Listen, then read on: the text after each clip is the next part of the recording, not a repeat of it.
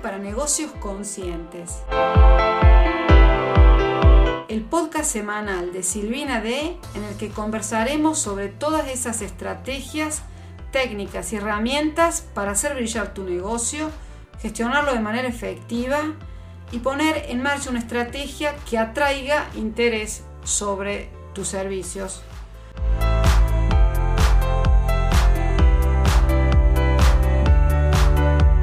Hola, te doy la bienvenida al episodio 102 del podcast Marketing Digital para Negocios Conscientes.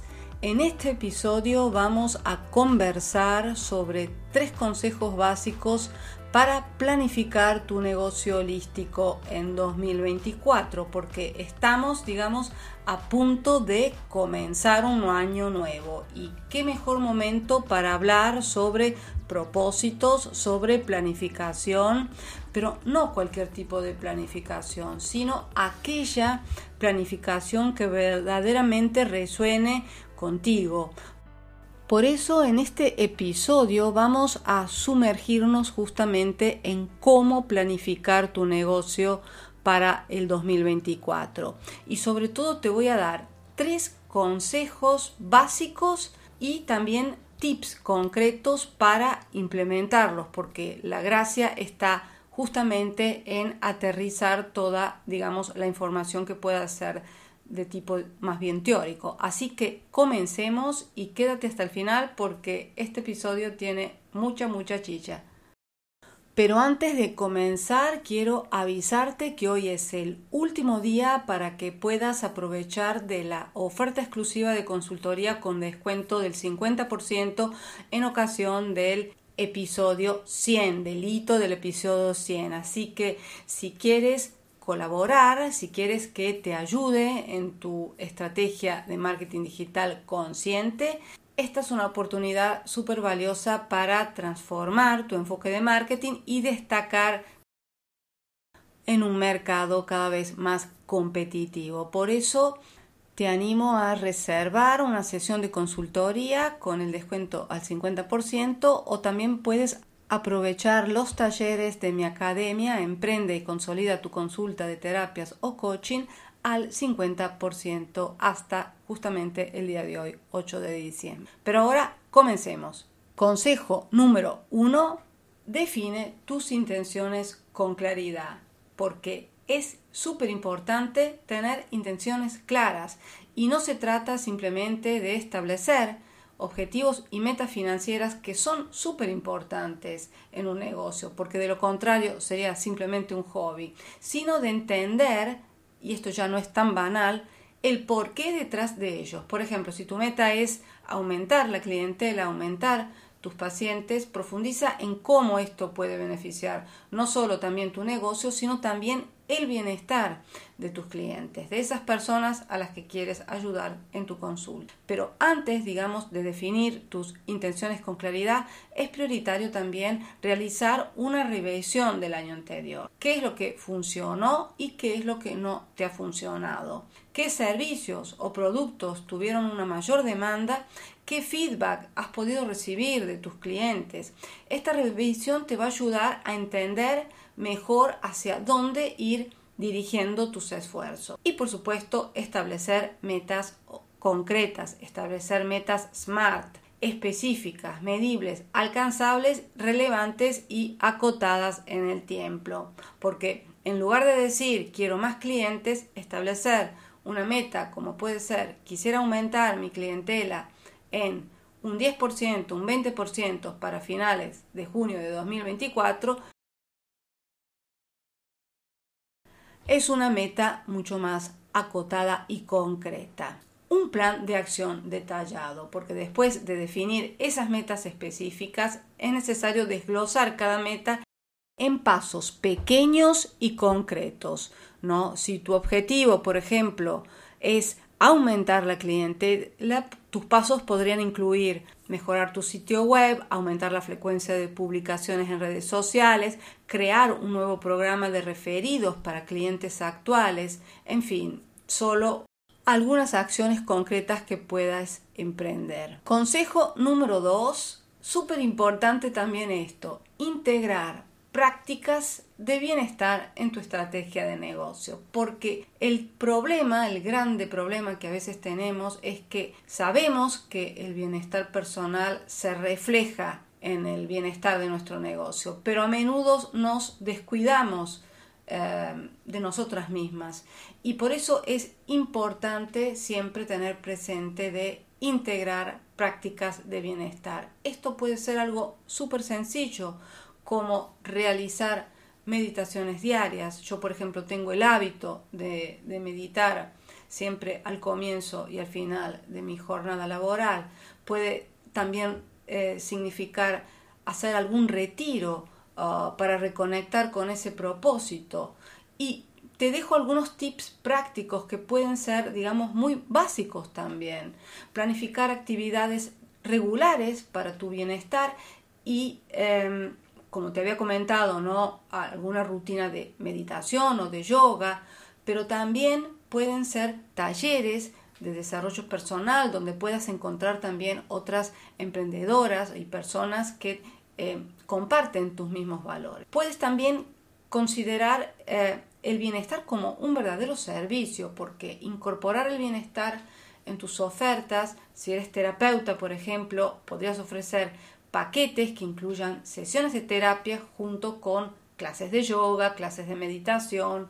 Y esto también es importante porque integrar el bienestar en tu estrategia de negocio te permite realizar un equilibrio, un, balance, eh, un balance entre trabajo y vida personal, porque es importante eh, establecer límites claros para los tiempos de trabajo y el tiempo también personal. Y eh, en ese sentido hay muchas herramientas que nos ayudan para digamos, organizarnos mejor, como por ejemplo Google Calendar, donde eh, puedes bloquear tiempo para descanso, recreación asegurándote de que tu trabajo no invada tu espacio personal, que es lo que a menudo puede pasar si no estás atento en estas cosas, sobre todo si no cuentas con un equipo al que puedes delegar las tareas que no son nucleares en tu negocio. Consejo número 3. Usa de manera consciente las herramientas digitales porque vivimos en una era digital y el uso de herramientas digitales es crucial, pero también es crucial, es esencial que usemos esas herramientas de manera que respeten nuestros valores y por supuesto también los valores de nuestra audiencia. Así que mi consejo para el 2024 es que te enfoques en estrategias de marketing digital que sean auténticas, en lo que yo llamo marketing digital consciente, porque son esas estrategias que aportan valor a tu comunidad y que están alineadas con tu esencia. Esto puede incluir desde el contenido que compartes en redes sociales, pero también, y es algo muy importante, en la manera que comunicas, que te comunicas con tus clientes, inclusive por correo electrónico. Y ahora te dejo algunos tips prácticos.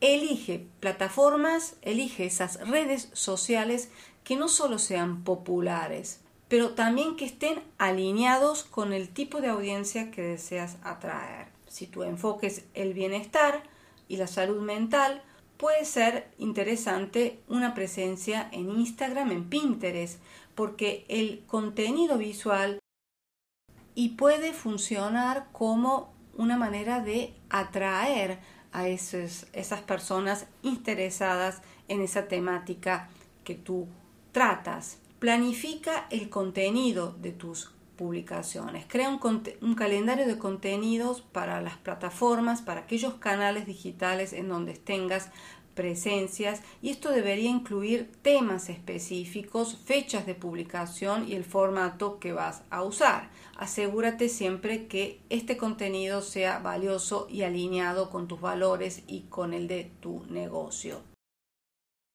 Te voy a dejar en las notas del programa el episodio 59 sobre cómo crear tu calendario de contenido para tu blog de terapias. Automatiza y personaliza, es decir, utiliza herramientas de automatización para programar tus publicaciones, para enviar newsletters, porque de esta manera vas a poder ahorrar muchísimo tiempo. Puedes usar herramientas como Metricool, como Buffer para programar eh, las publicaciones, pero siempre recuerda interactuar personalmente con tu audiencia respondiendo a comentarios y mensajes, inclusive si utilizas algún tipo de herramienta que te permite hacer automatizaciones como puede ser también ManyChat. Voy a dedicar un episodio del programa a esta herramienta que puedes automatizar con Instagram. Otro tip práctico de este consejo 3, revisa y ajusta mensualmente. Es siempre importante dedicar tiempo cada mes para revisar las métricas, cómo funciona tu negocio y observar lo que está funcionando, lo que no y ajustar tu estrategia de consecuencia. Y si realizas, otro tip práctico concreto, si realizas publicidad paga, es importante que lo hagas de manera ética. Esto significa ser transparente sobre el hecho de que es un anuncio y asegurarte de que los mensajes publicitarios sean honestos, no sean manipuladores, que no exploten las inseguridades o miedos de tu audiencia, porque esto es muy importante a la hora de vender bienestar personal. Verás que implementando estos pasos en tu planificación para el 2024 podrás establecer una base sólida para tu negocio y mantener un equilibrio a veces que puede ser muy precario pero es importante que se mantenga entre tus metas profesionales y también tu bienestar personal y el de los tuyos, ¿no? el de tus seres queridos. Recuerda siempre que el éxito de tu negocio está siempre directamente relacionado con la claridad de tus intenciones, de esas metas que te propongas, integrar también el bienestar en tu estrategia y el uso consciente y estratégico de las herramientas digitales. Bueno, muchísimas gracias por acompañarme hasta el final. Recuerda que eh, si quieres aprovechar de la oferta exclusiva de consultoría, puedes agendar directamente una hora desde mi página web y aprovechar también los talleres online de mi academia en promoción, página web en 7 pasos, plan de marca personal consciente y sesiones online con Calendly. Nos vemos la próxima semana. Un fuerte abrazo. Muchísimas gracias de nuevo por haberme acompañado hasta el final.